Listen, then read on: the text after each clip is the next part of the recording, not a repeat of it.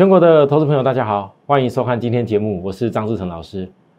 好，各位啊，这个在这个假日的时候，我收到许多的呃粉丝朋友，有的人来谢谢我说，我为什么分析星星，分析的这么的用心，甚至对这家公司几乎是可以说是不离不弃。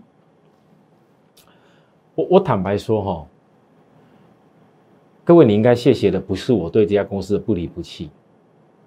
你们许多人，你们不是我们会员的，你要谢谢的是我对我会员照顾的心意是不离不弃。所以我的节目，我所分析的内容，我一定是要很清楚的去传达跟面对到我给会员的一个规划。那对我来讲，我也必须跟各位说实在话，其实，在股市的行情当中，一个分析师很重要的。不是永远都没有一个宏观的角度，国际经济不懂，总体经济不懂，Fed 的政策不了解，对于美国的选举以后所产生的影响状况也不了解，到底什么东西叫真正的利多，什么叫利利空也不了解，永远都是只有用那个所谓的线，然后那个技术什么都不用管，只要有这个东西就可以是呼风唤雨。我告诉大家。真的，我告诉大家，我告诉许多观众朋友，我已经讲了整整超过两年以上了。从我去去年去年待的那一家公司，这全部都是每天都是什么线啊线啊线的，我实在受不了。所以呢，理念不合嘛。我来，我今年来到摩尔投顾以后，我不断的把这样的一个理念来分享给大家，分享给许多的观众朋友。不管收看我电视节目有多少人都好，但是我坚持的一个很重要原则是什么？许多投资人，你们的股票市场不要当做自己好像永远都是要最准的。我相信这一点很多人开始理解。你要寻求个所谓历史上最准的事情啊，最高点、最低点都是你。我跟你说了，没有这回事，除非你有办法像外资一样。外资呢，它它为什么会准？很多投资人看来看去，哎，外资有时候言论很准哎，外资的做法上很准哎。我跟各位说，外资不是叫准，是在他的资金非常大。如果今天你像外资一样，你左手有一套资金，右手有一套资金，我跟你讲，你这两套资金你随便怎么做，空的也做，多的也做，永远你都是最准的，因为你两边都做嘛。你只在这当中争取一个重要的价差而已啊。所以，投资人能理解哈？我讲这番话，其实等于同。不只是在暗示新兴未来的一个想法逻辑，也在暗示大家，其实台股也是一样的状况。好，如果今天外资对于台股目前的评估，我坦白讲，假设因为美国选举过后，台湾整个产业链要挂了，明年不会有五 G 的成长性。明年也不会有那些因为五 G 而产生的一些很多的消费型的电子装置，你看得到的前提之下的话，我告诉各位，你不要说今天是因为美国选举，外资早就全部砍得稀里哗啦，什么都不留了。各位投资人，你要记住我讲这番话。所以你看到现在的外资，虽然过去它是有在卖超，可是我跟大家讲的很清楚，外资的卖超，甚至他另外一手在借券的做空。你不管是属于类似有点全资型的新兴也好，包含最近有些公司，你像联电发布什么行财报讲的多好利多，结果呢？你看外资做什么事？你再看看，还有很多的公司，这一波明明它的一个营收也是不错，像星星一样，九月份的营收还创一个今年来的新高，获利数字水准也几乎都在创高。很多公司其实财布财报公布出来不如预期，我说都不用看。但事实上，你看得到很多公司财报并不差，但外资在做什么事？我简单的讲，外资考量的，它也是把美国，它应该部位很大，它没有办法像你们很多的散户投资人一样啊，我今天二十张我说卖就卖啊，我今天三十张我说买就买，我今天两三张啊，老师我看不下去，我赶快做什么事？你可以当下你一天要做几次的动作都可以，你觉得外资行吗？所以外资的一个。动向一定是一个大规模的一个想法，那这大规模里面，你不要想说哦，外资现在掌握到了五 G 的一个智慧财，五 G 的一个未来好几年成长性，然后呢，它就一定要死爆活爆，这当中的大盘的高低影响，总会影响到它的一个差价策略吧。好，各位，这是美国的选举，我认为是长期波动的一个因子之一而已，所以我才会在上礼拜跟大家说，对我来讲，打波麻烦一下。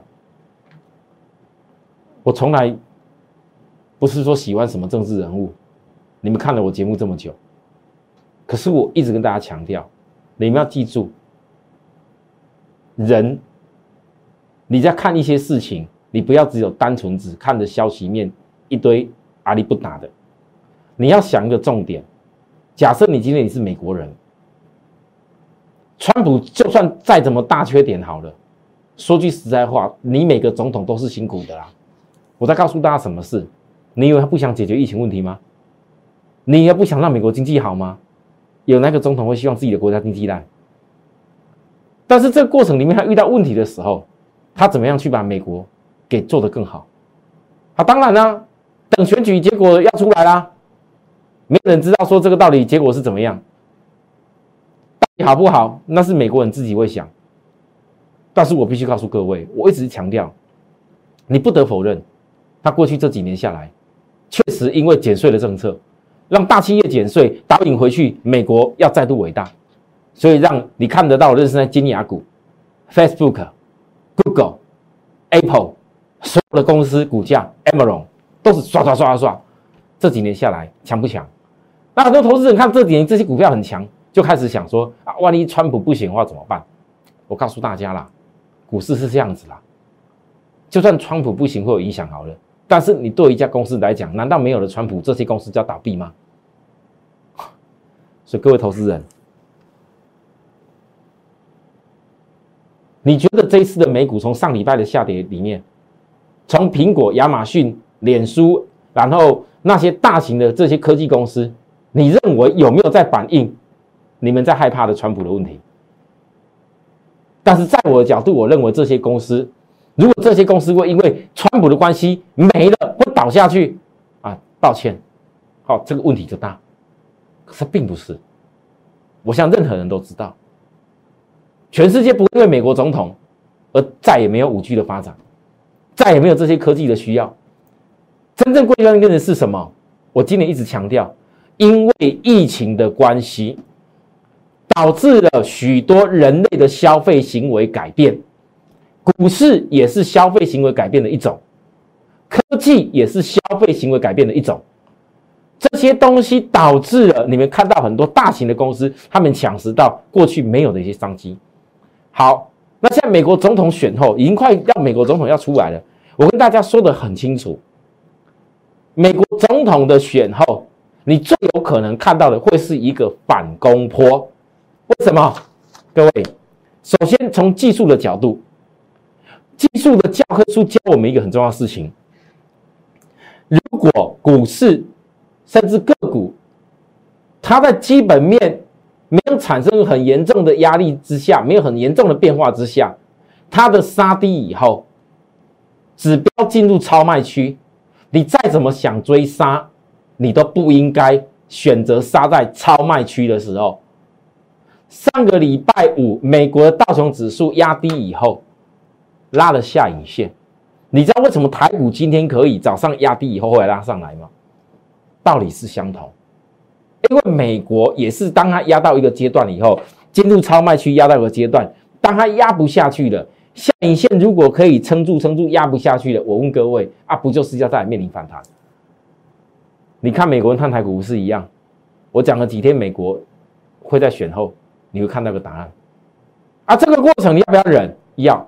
很多投资人呢，看到台股，我我其实我最近我都没有分析其他股票，但是有太多投资人，光假日期间，带来找我股票真的越来越夸张。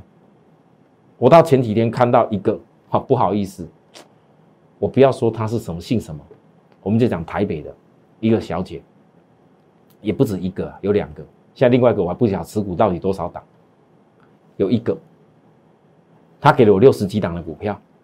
每一档都是一张一张一张的，很有意思吧？最多一档不会超过三张。我后来发现到，其实这些所有的股票，全部都是看许多电视节目这样一直买、一直买买过来的。你很难想象哦，这么多的股票，其实占的市值不会不小哦。但其实我很佩服，今天我们台北这位小姐愿意把所有的股票问题一次性的全部交给我来处理。虽然我花了很多时间一档一档一档去了解，但是至少他有这个勇气。想要踏出这一步去改变散户的做法，那我必须要说，懂得踏出这一步也是对的。因为其实今年不是因为指数的高低点的问题，而是在于已经到了年底，你从现在年底去为明年做好准备的人，你把整个股票到了今年年底这边，你区隔出来谁在明年会行，谁在明年会不行，你最容易在某个阶段可以好好的换股。我知道今年很多股票，什么太阳能啊，什么一大堆股票，什么大家都在都在从事它生计的一大堆。你们自己看看你们手中的股票，真的，你自己看你手中股票，一整年结束了，你可以今天可以笑我星星表现还没有创下历史新高，可以笑我星星今年从三字头做到现在，我也没有说赚到天下财富，你可以笑我这些事。但是我要问问各位，你们一整年结束以后，你们手中的股票到底最后得到什么结果？好，如果你有这个概念，你就知道，哪怕我坚持带着会员做的档数这么少，我依然积极的在好好的去把握每一个可以关键的转变的环节。大盘，我相信台北股市，我在上个礼拜已经讲过个重点。十月三十号当天，我说台北股市，你现在注意一个现象，很多人可能你跌到这个地方，有些股票其实指数跌没多少。五百点好不好啊？但是呢，很多人是哀哀叫，为什么哀哀叫？光靠一个台积电指标低档撑的大盘，我解释过了，台积电指标低档撑的大盘，因为台积电有它是技术上的逻辑。可是很多财报碰碰的族群在打回原形，打到是真的是跌到你你们你们已经快无法想象。但我我最担心是什么？很多投资人，当你看到财报出来了，碰轰的了。跌下去了，然后财报不如预期的，你们不是经常知道财报不如预期吧？你们很多人应该早就知道了吧？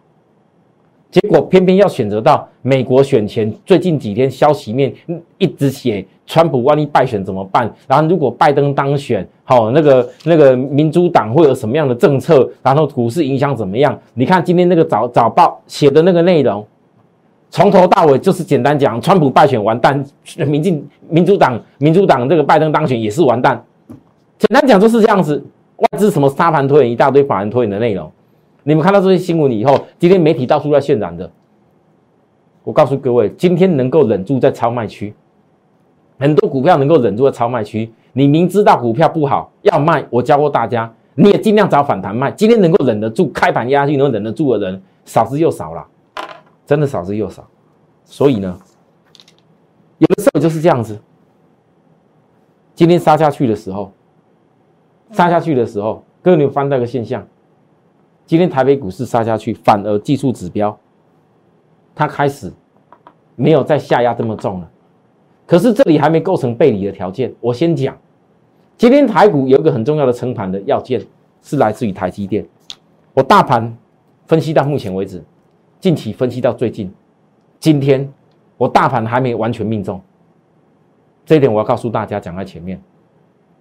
可是台积电跟我抓的已经差不多了，各位看到没有？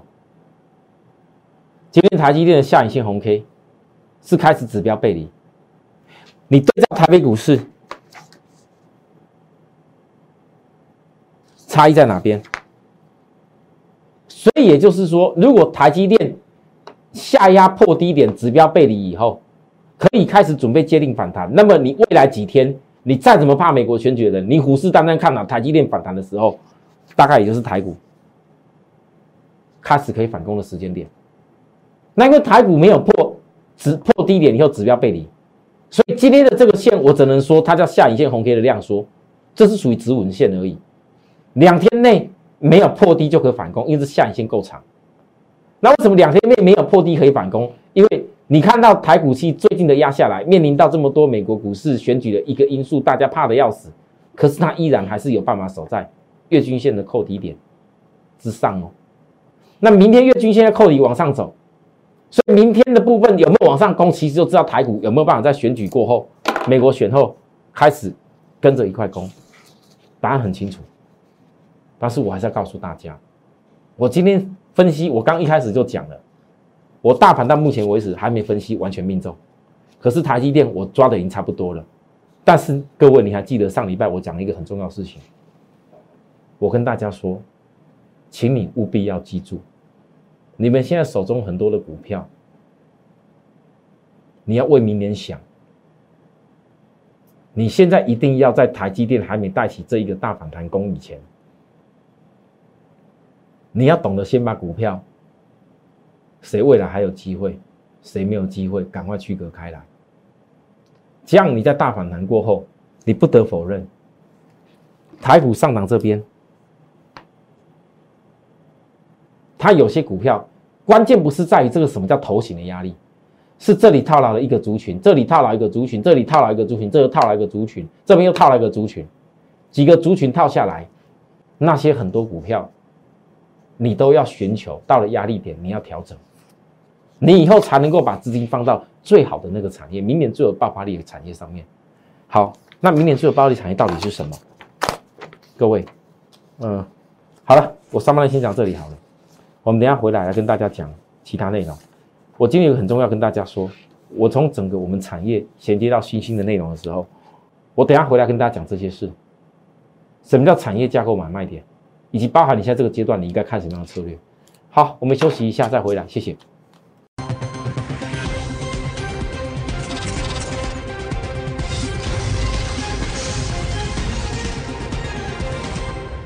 好，欢迎回到节目现场，各位，上个礼拜我跟大家特别讲到。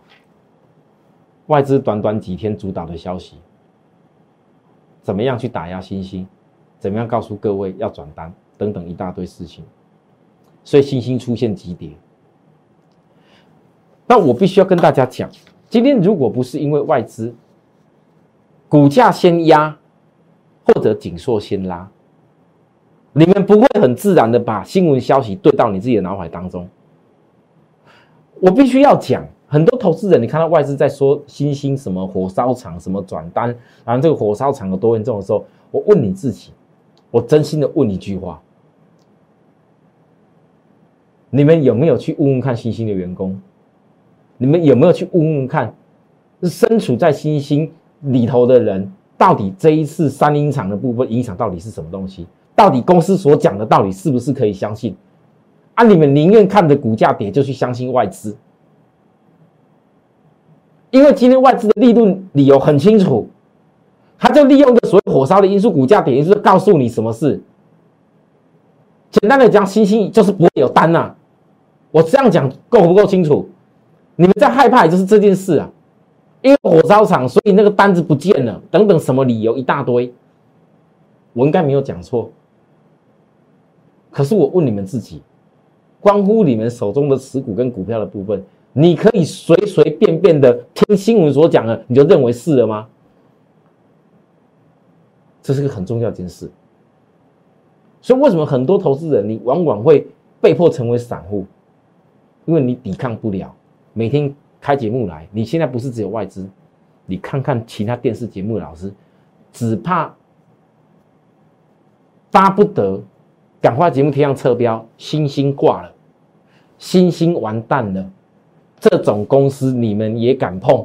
你们赶快跟着我放空吧！只怕只怕写个“星星”两个大字，放空吧，这项而已。啊，有的人赶快贴上去，因为觉得只要讲对了，就觉得哦，自己好像多了不起。但我真的很想问，那些所有现在既然那些老师讲了一大堆有的没有的那些老师，请问一下，你们到底懂不懂？星星三音厂到底里头有分什么东西？我可以讲的很清楚。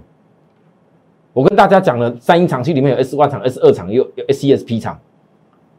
那六趴的影响影响到 CSP，CSP 的部分紧缩确实有做。紧缩现在目前华映所买来的杨梅厂，也才准备想要改产线改成 ABF 而已，而且还不见得 ABF 的单赶得上那其他东西。我都讲得很清楚，你看看很多人在分析星星的过程当中，有办法讲出像我这种东西吗？他们都讲什么？啊，挂了啦，就跟什么一样。来，各位你回想，今年八到九月，那时候星星跟南电还在涨的时候，紧缩领先大跌。我当时跟大家讲，紧缩成领先大跌，还记得吗？那时候的紧缩，那时候紧缩一度是比星星股价高。我说没有道理。锦硕根本整个在板厂才刚改两，原本的部分 SLP 才刚改两层的部分为在板，今年有可能接到一大堆单，EPS 会超越星星吗？我不相信。所以那时候它的股价后来呢，爆量高点以后被外资无情的打压下来，你还记得吗？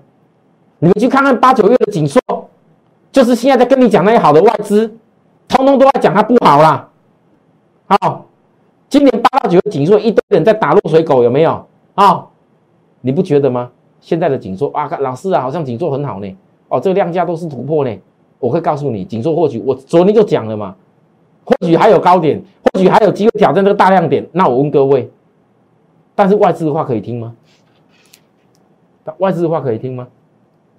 你如果看到紧缩是你自己研究出来，你认为他有办法接到什么单，做到哪个阶段？你不要告诉我紧缩是因为。外资讲去承接新兴的单，所以要要涨到哪边去？你去看看当时八九月外资讲了什么话，你就知道他现在所讲内容完全不合逻辑，完全是不合逻辑。啊，你不要因为外资架构在说啊，新兴火烧厂啊，所以要转到什么紧缩哪里有什么单？我问各位，你们现在都还不能确定外资讲的新兴的火烧厂到底有没有烧到窄板的东西啊？如果连最基本的 A、B、F 窄板连碰都没有碰到，连边都没有沾到边，外资讲的股价跌当成是理由的，那我只能说你们很多投资人，你自己要被外资外资去糊弄，去那边上下其手，怪得了谁？我今天告诉大家，其实从我分析这些内容的角度，已经可以看到一件事情很重要。第一个，如果你们懂得去分析。外资从今年七月份以来，所有的平均成本在哪边？再看看他为什么从十月过后开始借券借这些，然后你再看看外资从十月以来借券一路增，配合到他的一个从七月以来的库存，你去比对一下借券的成本，你跟整个库存的成本去比对一下，你不要去拿外资总共库存有将近五十九万多张，上礼拜五五十九万张哦。你不要拿全部库存来算，你拿个合理的区间嘛，对不对？你会发现得到，其实外资基本上，你真的以为它所有的库存部位都赚钱了？它在这里的时候啦，它的库存部位不一定赚钱呐。但是逮到一个消息可以放利空的时候啦，接近赶快大增啦，它只要用一点点杀出一点现股的力量啊。用个三个几千张啊，就可以换到接近几万张的一个差价。我问各位，你说外资厉不厉害？哦，很厉害，老师很厉害，真的很厉害。但是外资厉害不是在于你以为说他什么事包山包含全部大赢，他厉害在哪里？人家是如何把他的成本给降低？简单讲，他的借券就是叫卖出，他的现股也会懂得卖出。但是它现股卖一点点，另外一边套的价差比较多，等它的现股成本就是降低。等以后哪一天借券利空压的差不多压不下去的时候，开始要转上来的时候，它的现股又买回来，借券随时又可以补。我问你，那不是两头赚？但是投资你不要想说啊，我要跟外资一样，你没有他那一种操弄新闻的本事，你就不要想那些，包含我也没有。所以我跟大家讲的话很实在。那同样的，来到今天。星星，我想我跟大家讲的很清楚，你从这个外资看不懂的没办法，因为我整个讲到这么多而已了，再讲下去讲太细，很多人可能头皮就要发麻了。因为每一个人，因为我不像投资人这么这么辛苦，像我最近，我为了计算外资这些事情，坦白说，我我的头真的是忙得很痛，真的很痛，因为你要把它每一个点然后去抓，那筹码不是像你们看的一些什么软体那样子去算的。那逻辑不通的啦，你要看得懂的是很多东西，它所产生的一个差价的的的的结果。可是我今天要告诉各位啦，一个再怎么会做差价的外资好了，正好逮到消息面有机会可以发挥的外资。各位指标指标今天，新兴已经来到八点八六了。我今天在这里不是鼓励大家，我再强调一次，许多观众朋友你不要误会我，我不是鼓励你不要卖新兴，我也不是鼓励你要买新兴。我所分析的内容绝对没有鼓励你做任何事，但是我分析的内容当中，我要告诉大家，如果你让我来看一个波段的时间，我为什么要这样分析一家公司？你看看许多的人在分析的股票，从头到尾除了涨的时候说涨，跌的时候说跌以外，还有能够什么好讲的？你们许多人在看电视节目，在看一个股票，你们要看的就是那个细节。如果你们不是为了看细节，每天只是看个名牌。那你又何必这么辛苦在股票市场？那最重要的是什么？为什么我们有些时候的分析，有些时候的历程过程要辛苦？天上没有白白掉下来礼物啦！各位，你不要以为那是什么技术的啦，靠一个线的啦，什么几条线的啦，会赚到什么天下财富？如果有这么简单的话，我跟你说，那些发明那些线的人，早就不用在那边解盘的啦。早就自己躲在后面，每天做，每天做就赚一大堆钱的啦。如果有那种人有办法，什么线可以赚进天下财的话，你告诉我张志成啊，我马上拿个两千万给他去做做看啊。你只要看到哪个老师办法做得到了，你来告诉我，真的，各位观众朋友，欢迎大家来告诉我，我亲自拿去给那个老师来做做看。我不是随便讲的，你们自己都不不敢吗？更何况是我呢？我都看得出来嘛。所以呢，我今天在这个地方，我不会安慰大家。我要强调是说，基本上，如果投资人你到了现在这个星星，就好像我刚一开始所讲的，来锦硕，其实当时锦硕杀下来，今年八九月在打落水狗的时候，你发现它所贴近的是什么线？半年线。后来锦硕当第三季财报缴出来，比大家看的水准虽然汇兑损失很大，只有赚零点一三，但是终究。它跟星星相同，这汇兑损失有一天第四季是要回冲回去的。新台币只会升吗？不会贬吗？汇兑是一个浮动的意思意义，所以锦硕目前因为外资在讲它转单，但事实上锦硕已经产生的状况就是说，至少今年下半年的财报实力不会比比今年上半年一度还有亏损差吧？所以呢，为什么锦硕当时几乎外资这样唱衰唱衰到了半年线？压不下去了，压了多久？都都都都都都多久？整整几个月，现在反而振作上来。啊，事实上他们比新提早跌，有。啊，现在呢？你回头看星星，你有没有觉得？我只有问各位，我们不要讲今年下半年星会比上半年好。我只要问你，你认不认同明年五 G 的 CPU 还有机会？今天我讲到这个地方，许多投资人，你如果听我分析不下去了，我最后分享你一句话：你如果不认同五 G CP 明年明年的人，我拜托你，你不要再看了。你看我节目只是痛苦而已，你不要再看了。有的人往往会把机会搞成为什么东西？该恐惧的时候，你也不要想说我今天一大堆价差可以把星星做的多怎么样。我要告诉各位一个重点而已。你现在的星星绝对不是看现在而已。如果你不能认同这一点的话，我拜托你，坦白讲，看我电视节目这么久，我相信星星带给许多观众朋友的，你也不会输到哪里去了，你也不会输到哪里去了。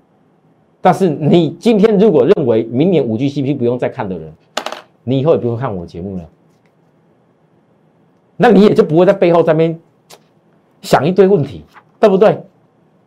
好，我讲到这个地方。今天我上半场讲过，我要给观众朋友的话，第一个，产业，你不要像最近紧缩涨上来，大家开始在研究外资讲的会不会是真的？